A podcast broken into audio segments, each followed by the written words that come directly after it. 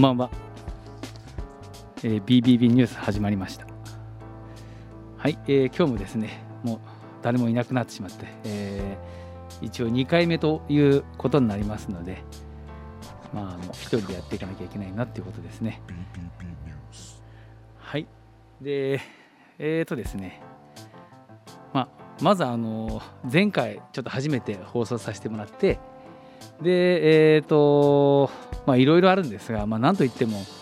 まあ、初っ端でここに1人で残されて、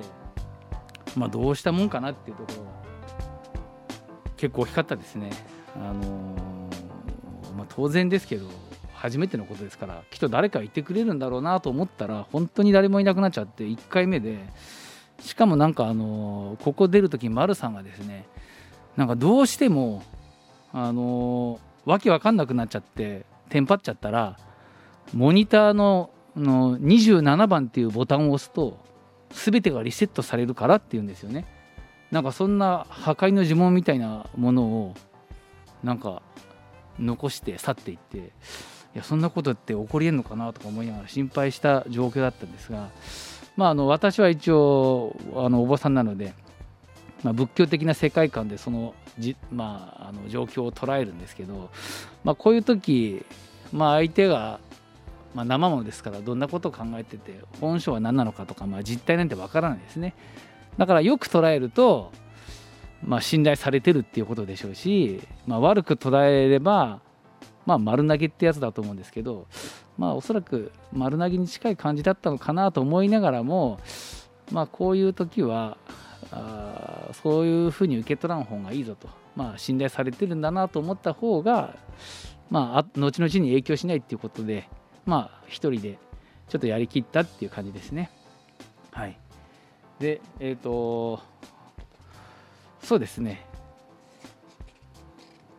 前回、あのちょっとまだ慣れてなくて、いただいたメールでちょっと読めなかったのがですね、えーと、北斗七星さんからですね、DJ さん、はじめまして、宗派は禅宗ですか？私の実家は禅宗です。えー、小樽にあるお寺ですが、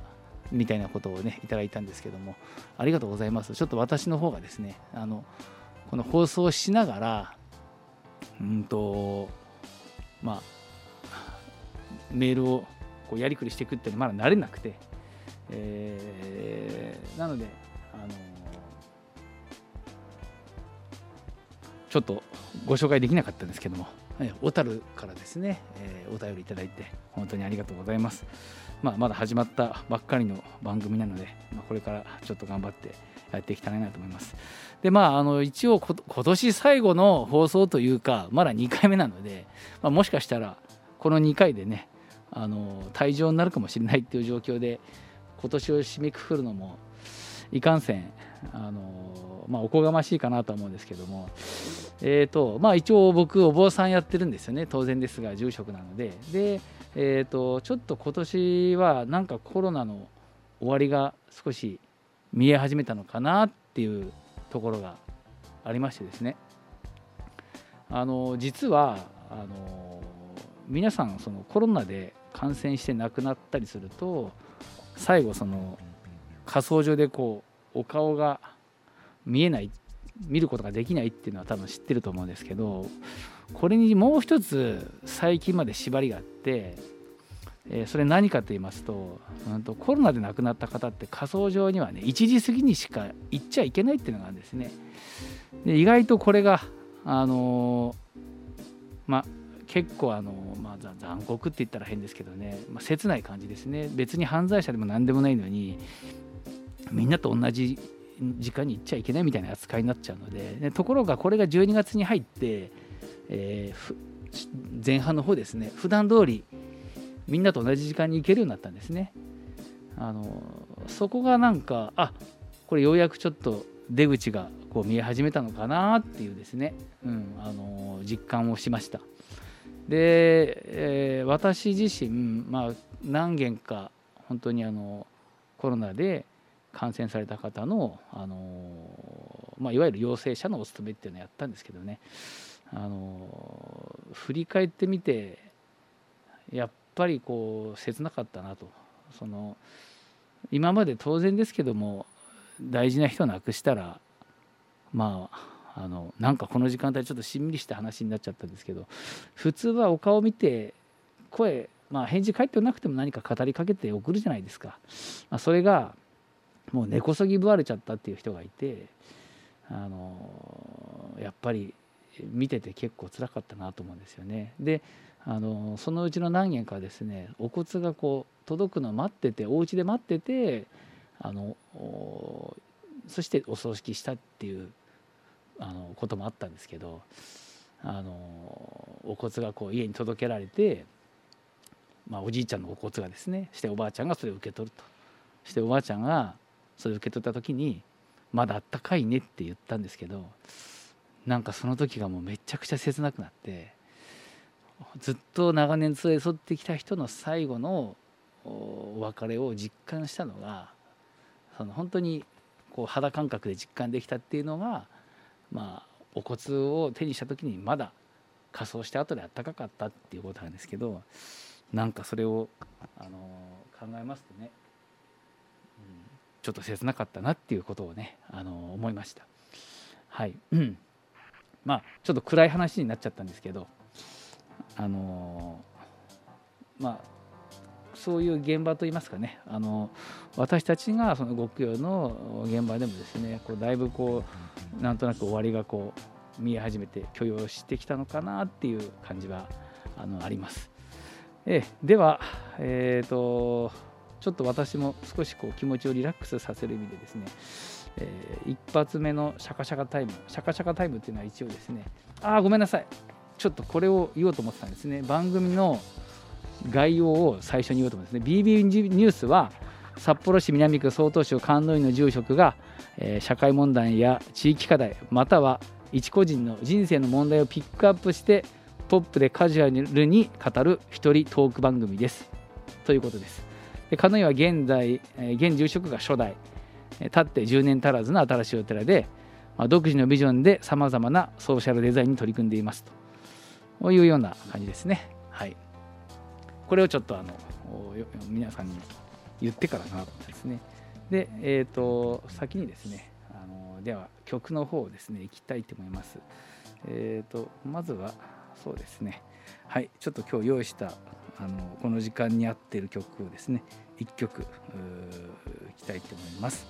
えーとですね、これは、うんと、エリカ・バドゥっていう人ですね。もう本当に唯一無二の、あのー、サウンドのねまあ、聞いていただければ分かるんですけどその人のね、えーと、アフロブルーっていう曲をですね今かけたいと思います。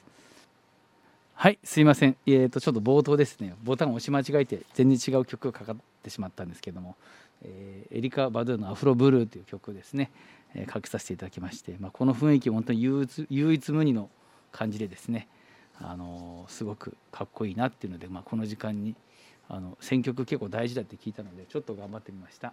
あ、えー、と今ちょっとね、えー、とインスタの方で、えー、小石川さん聞いてますよといただきましたのでいやありがとうございます。生で聞いていただいて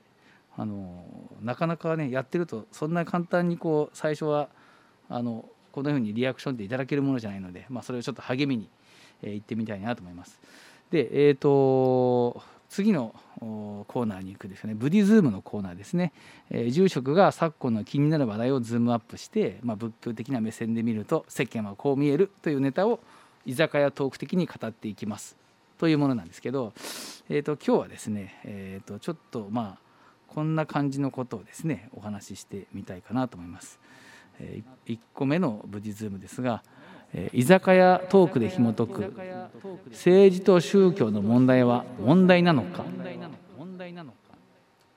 はいやりましたねこのエコーですね。でえっ、ー、ともう今政治と宗教って言った瞬間にあーってなっちゃうかもしれないんですけどそれをなるべく軽やかに分かりやすくあの、まあビール2杯目くらいまでは話せるような感じでちょっと紐解いていきたいなと思うんですけど多分これ令和を象徴するトピックの令和4年を象徴するトピックの一つだなと思うんですけどなんかもうあの政治と宗教っていうもののこのマッチングのすごい悪いイメージがだいぶ世にはびこってしまったかなと思うんですけど実際ものにちょっと例えて、えーと居酒屋トーク風に解説すると結構僕はこれがいいかなと思ってるのがあの走り幅跳びと三段跳びの違いくらいかなと思うんですね。あのオリンピックの競技ありますよね。で、えーと、走り幅跳びの選手って三段跳びもエントリーしている人結構いたりするんですよ。まあそれはすごく似ていてでこれの実は目的目標同じですよねより遠くに飛ぶっていう目標ですよね。であの実は仏教と、まあ、宗教ってあ仏教じゃない政治と宗教って目的が結構同じなんですよね。でその目的っていうのは何かっていうと,、うんと、多分皆さんのあんまりあの耳障りかもしれない今こういう言葉あんまり好きじゃないかもしれないんですけど平和とか平和平等自由幸福みたいな感じですねこれが政治の目的でもありまあ宗教の目的でもあるとなのであの話題のあの教団もですね入ってますよね。世界平和って入ってますでしょ。あとあのなんだ甲子園に強い桑田清原のね P と L ってついてねあの L はリバティで自由っていうの入ってますからね。まあこれが一応目的なんですけどアプローチの仕方がこう社会的なアプローチするかそれとも精神的にまあアプローチしてより遠くに飛ぶかみたいな違いですね。でなのでとっても似てるものではありますでむしろ目標が同じなのでなんとなく今こうあの政治と宗教を結託するなみたいな感じでワイドショーで言ってるんですけどあの政治と金っていう問題が多分皆さんよく知ってると思うんですけどあの文脈とはちょっと違うんですよね。はい、でこれうまく説明できないなと思ったんですけどあの経済評論家の常年司さんという人は、まあ、僕よくあのポッドキャストとか聞いてるんですけど政府と宗教が絡むのと政党と宗教が絡むってことはこれ全然違うよっていう話をしていたんですけどあまさにそれだなと思うんですよね。えーと、なのでこの政治と金みたいに政治と宗教で一緒くたにするとちょっと間違い起こるし世界基準からだいぶずれていっちゃうんじゃないかなっていうところをまあなんか懸念してるところがありますね。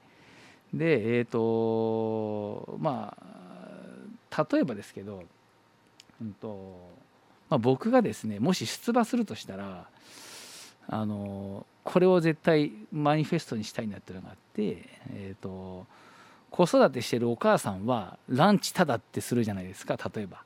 まあこれをまああのまあやりたいと言ってでそれに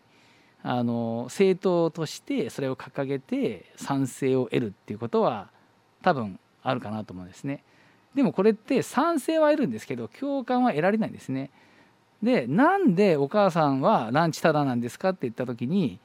えーと、命はかけがえのないものだからっていうとここに多分人はどちらかっていうと熱狂する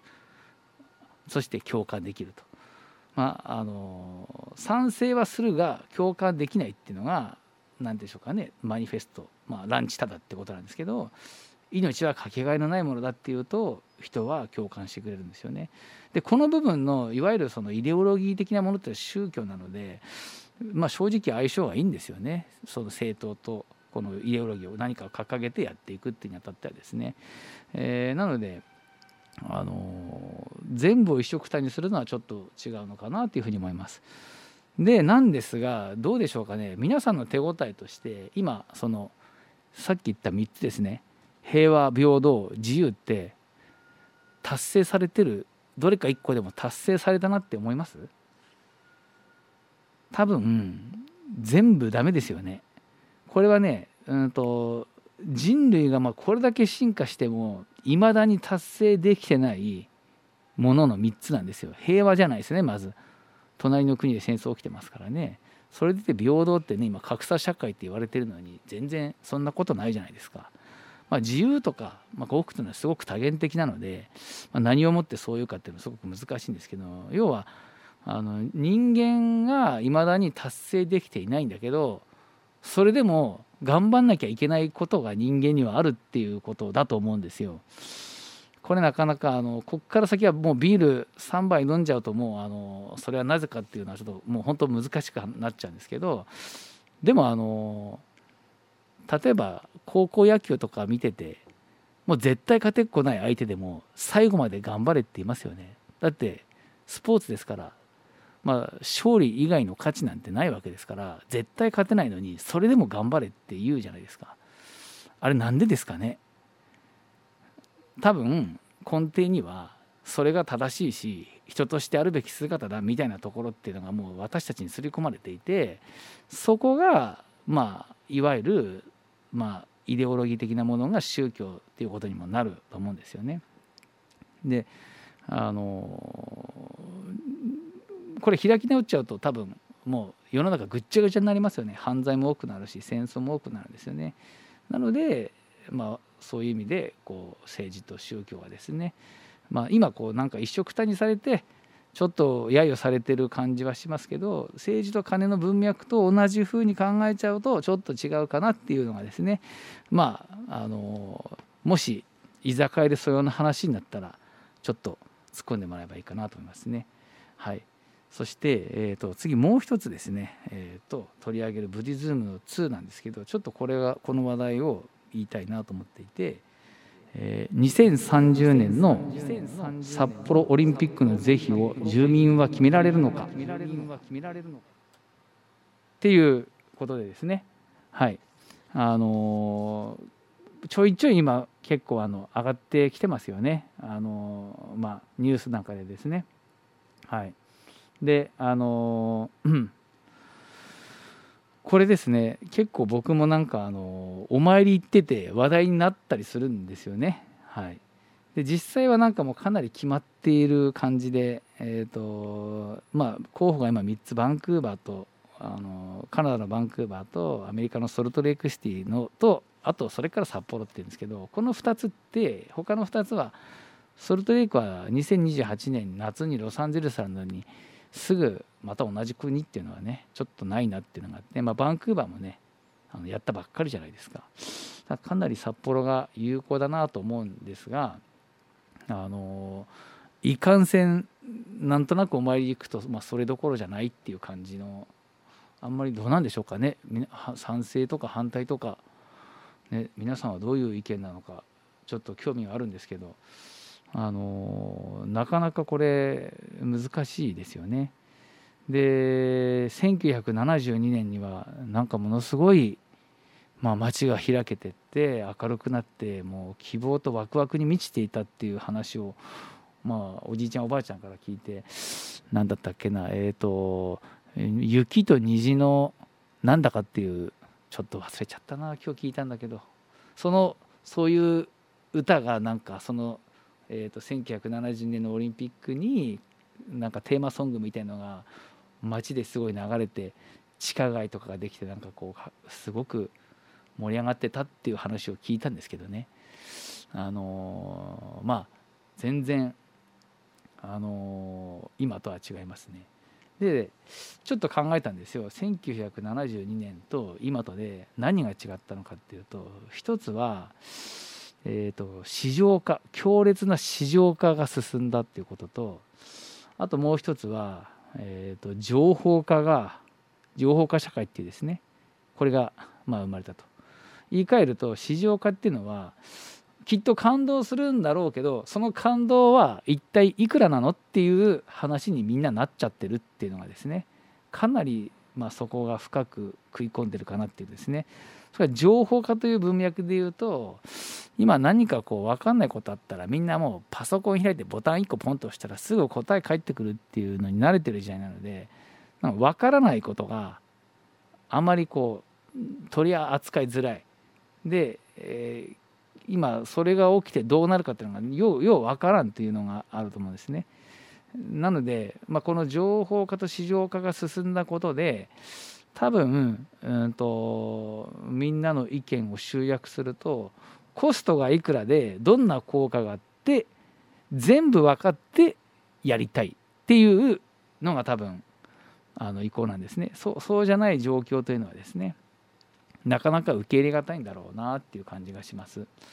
うんまあ、そういうことを考えますとですね、えーとまあ、すごく難しいかなと思うんですよね。でもまあ、もう間もなく来年の、まあ、本当に春ぐらいにはもう正式に決まるんでしょうけどね。どうなるのか。まああの、まあ、それぞれ意見はあるんでしょうけども、まあ、この時代にまたその何でしょうかね。口当たりのいい感じでやってもみんなあんまりこう刺さらんのかもしれないなっていう気はしますね。あのいいとか悪いとかっていうのはね別としてですね。でもあの確か2026年は、えー、とイタリアかな？冬のオリンピックは。ミラノかな？ミラノだったと思うんですけどそして本当は3つ候補あるうちのそのうち2つのスイスとカナダのカルガリーは住民投票で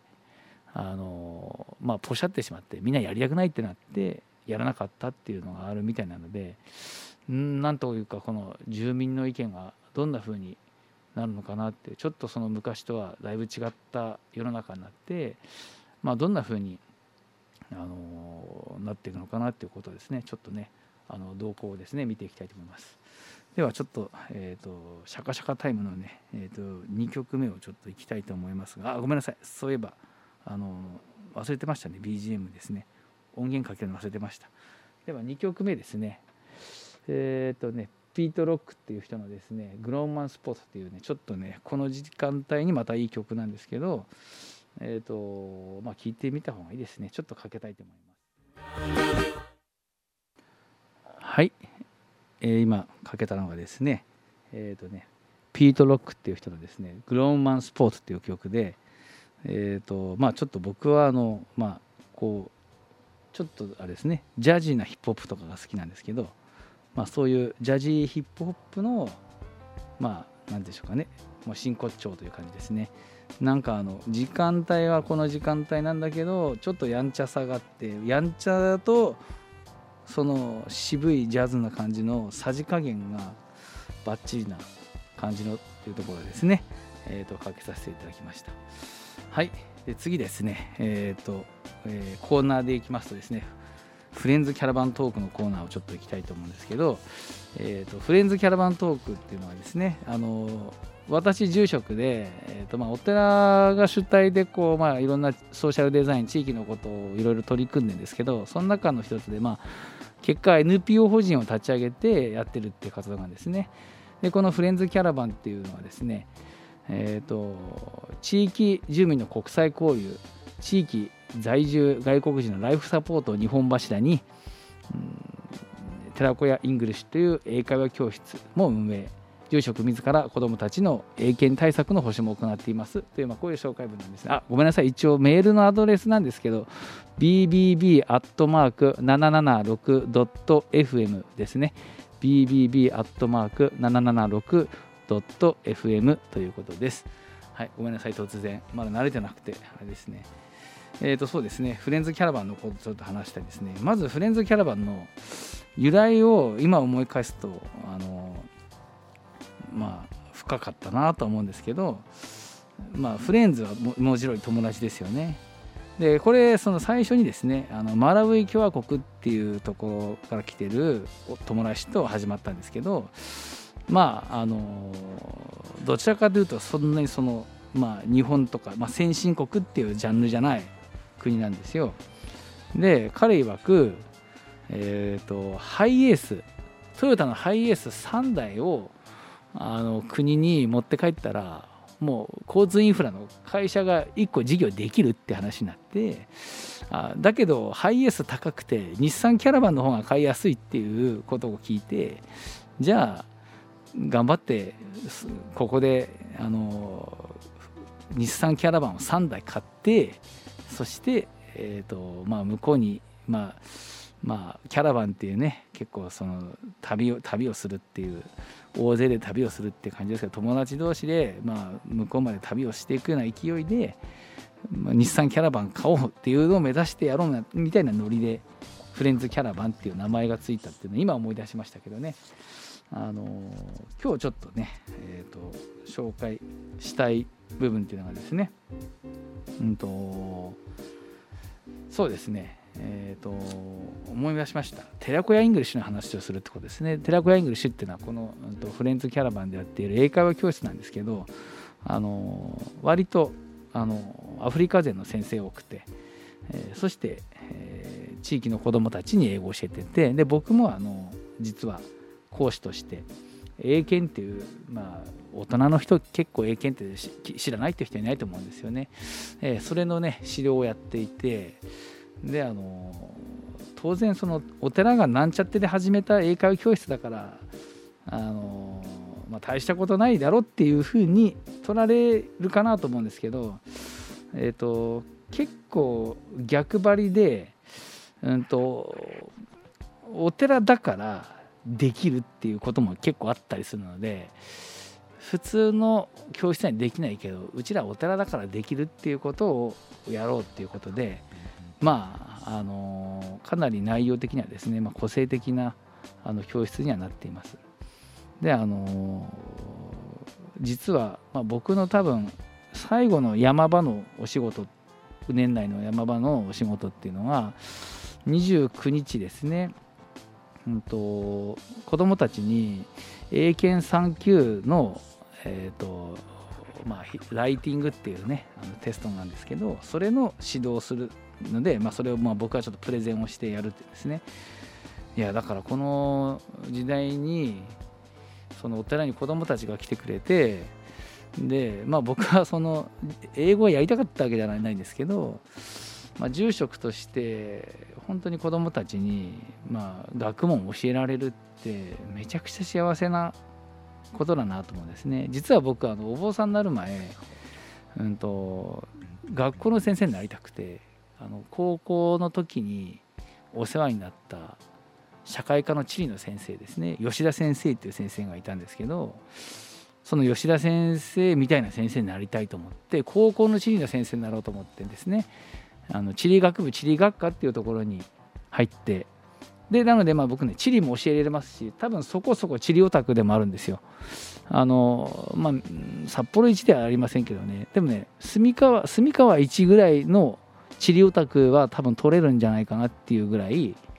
結構社会科の地理。でむしろあの地理とか地政学のあのまあ授業とかやりたいですけど多分需要がなくて。まあ、というわけで、まあ、あのそれはちょっとその夢のもう一人の自分の人生をやらせてもらってのは今日から違うけど今ちょっと英語をまあ教えさせてもらってるって感じなんですね。でこれがあの3月のまあ29日にやるんです。であの結構ですねその英検対策も僕も指導の仕方がやっぱりだんだんこうまあ良くなってきてで年々やっぱり手応えもあの多くなってくると。で子どもたちも本当にあの小学校23年生から取り組んでやってるので意外と寺寺が主体でやってる教室の割にはバリバリあの体育会系で、まあ、その英検に関してはですね親の親御さんのご意向があるんですけどあんまり試験とかやらせたくないっていうお母さんたちもいるので、まあ、それはそれで、まあ、その需要に合わせてはやるんですけどそうじゃないよとしっかりなんかあの確実確かなものをつかみたいよっていう場合にはですね、うん、なんとなく英検を勉強頑張って、まあ、中学校を上げる時点で英検4級っていうのをですね取って上げさせてあげたいなっていう気持ちでやっています。であので今29日にあるのはねその上の3級っていうやつなんですけどねこれもあのなかなかあの大変なんですけど、まあ、自分もあの正直なかなかの時間を捻出するのが難しいんですね。5級と4級の指導をしながら、まあ、3級の時間も取っていくって結構ま大変ではあるんですがでもあの本当にありがたいことなので子どもたち来てくれてしかもこの年末の29日ってすごいオツだなと思ってあの、まあ、中学校に上がってる子もいるんでね。部活とかあるとなかなか来れないので、まあ、本当に年末のギリギリにしたんですけどそうすると逆にあの帰省で帰っちゃって来れないっていうことも子供もたちもいたりして、まあ、なかなかうまくいかないんですけどね、まあ、そんなことをこう試行錯誤しながらやってる、まあ、教室がですねありますよと。ええ、あの一応その時はねインスタライブで流してみようかなと思うのでちょっと住職どんな感じでやってるかいじってみたいっていう人はあのぜひ見てみていただいてもいいかなと思います。はい、でまあ NPO ですのでやっぱり地域に何かをこうもたらせるあるいは地域課題に取り組むっていうスタイルでやってるんですけどまあこのところですねえーと、やっぱり厳しいなっていうのがコロナですね。で先生方外国人なんですけどまああの全員じゃないんですけど割といい年齢で来ているので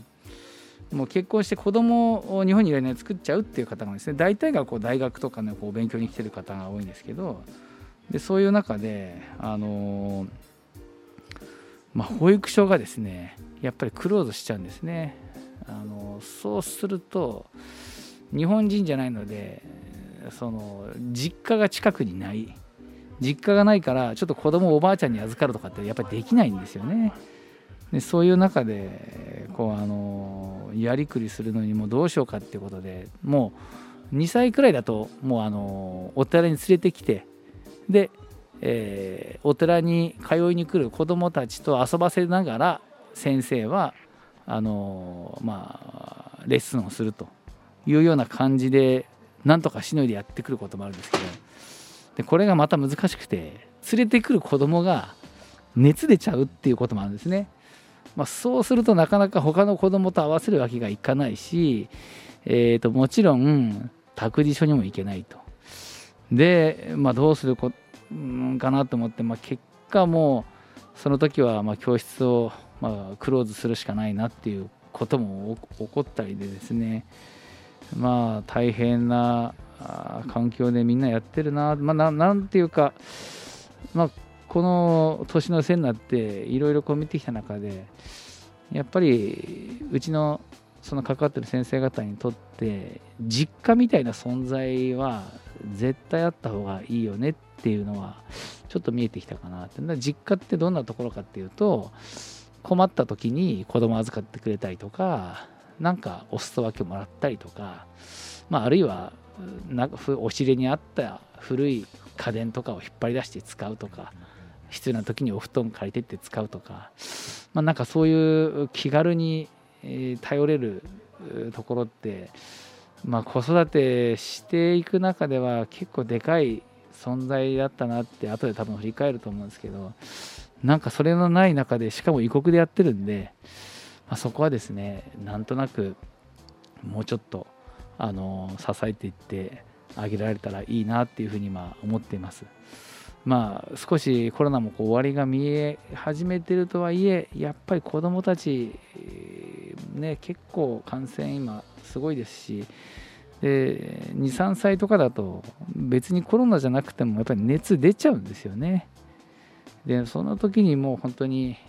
こういうご時世なので対応の仕方がすごく難しいっていうのがありますね。はいまあ、そんな取り組みをしながら、まあ、ここも迷いながらですね、まあ、いろんなことをやっていきますが、まああのまあ、29日で全部終わったわけじゃないホームホームっていうのはいわゆるお坊さんのお勤めは別に30日にもあの入っているんですけども大きな山でいうと僕のこの29日の英検の指導が一応最後のあの仕事になるかなと思います。えー、っとここでですねもう1曲おかけしたいと思いますがこれちょっとですね僕のあの友人からちょっとあのリクエストをいただいてですね。えーと、その友人がですね私そんな病気あるっていうのを初めて知ったんですけど耳に石って書いて耳石っていうのがあるんですね。なんかめまいがしててもうほんと立ってもいられないくらいの凄まじいめまいがあの起こるらしいんですけどあのそういう、まあ、病気で本当に大変な思いをしてるみたいでなのでねであのいただいたそのなんかかけてほしい曲あるって聞いたのがこの曲でねこの曲すごくいい曲なので悪い曲だったらかけないでおこうと思ったんですけどいい曲なんでねちょっとあのかけてみますね。あの日本邦楽いきますね。ベニー・ケイっていうあの女の子のあのコンビなんですけどね。ベターデイズっていう曲ですね。ちょっとかけたいと思います。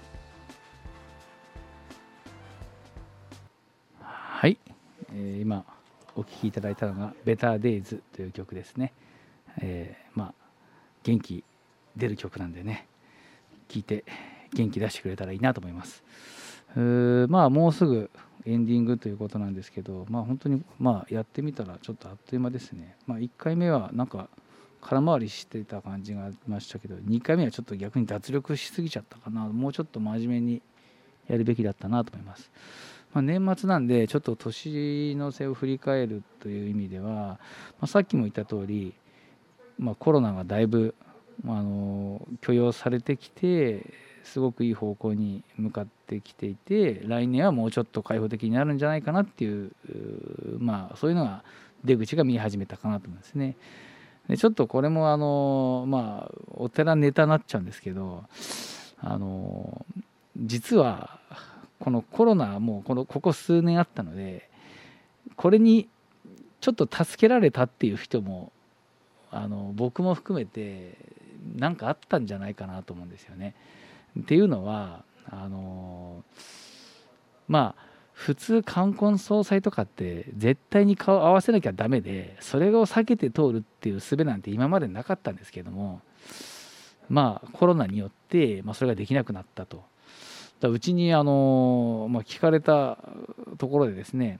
あの親戚あの今度あの3回忌なんですけど親戚呼ばなきゃダメですかっていうふうに言われ聞かれたことがあったんですね。これどういうことかっていうとお葬式とか、まあ、一周忌は、まあ、コロナがあったので、まあ、親戚呼ばなくても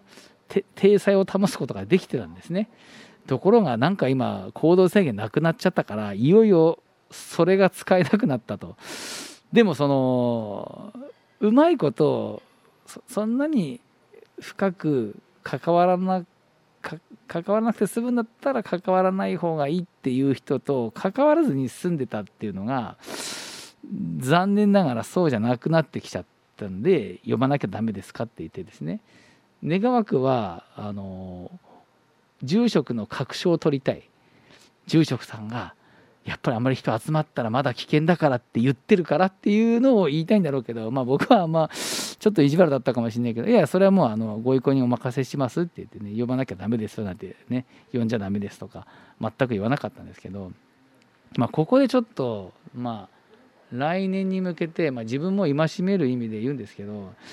えー、と忘れちゃいけないのが基本的に人間って面倒くさいっていうことだと思うんですよね。あの人間は面倒くさいです自分以外の人間なんて他人ですからやっぱ関わると面倒くさいしまあ深ければ深いほど嫌なとこも見えてきちゃうのでというような文脈で考えると親戚とかってどうしてもそんなにあの浅い付き合いじゃないもう縁が深い存在ですから、まあ、すごくできれば関わりたくない面倒くさくなるっていうのはこれ重々、まあ、承知してるんですけどでものこのね人間が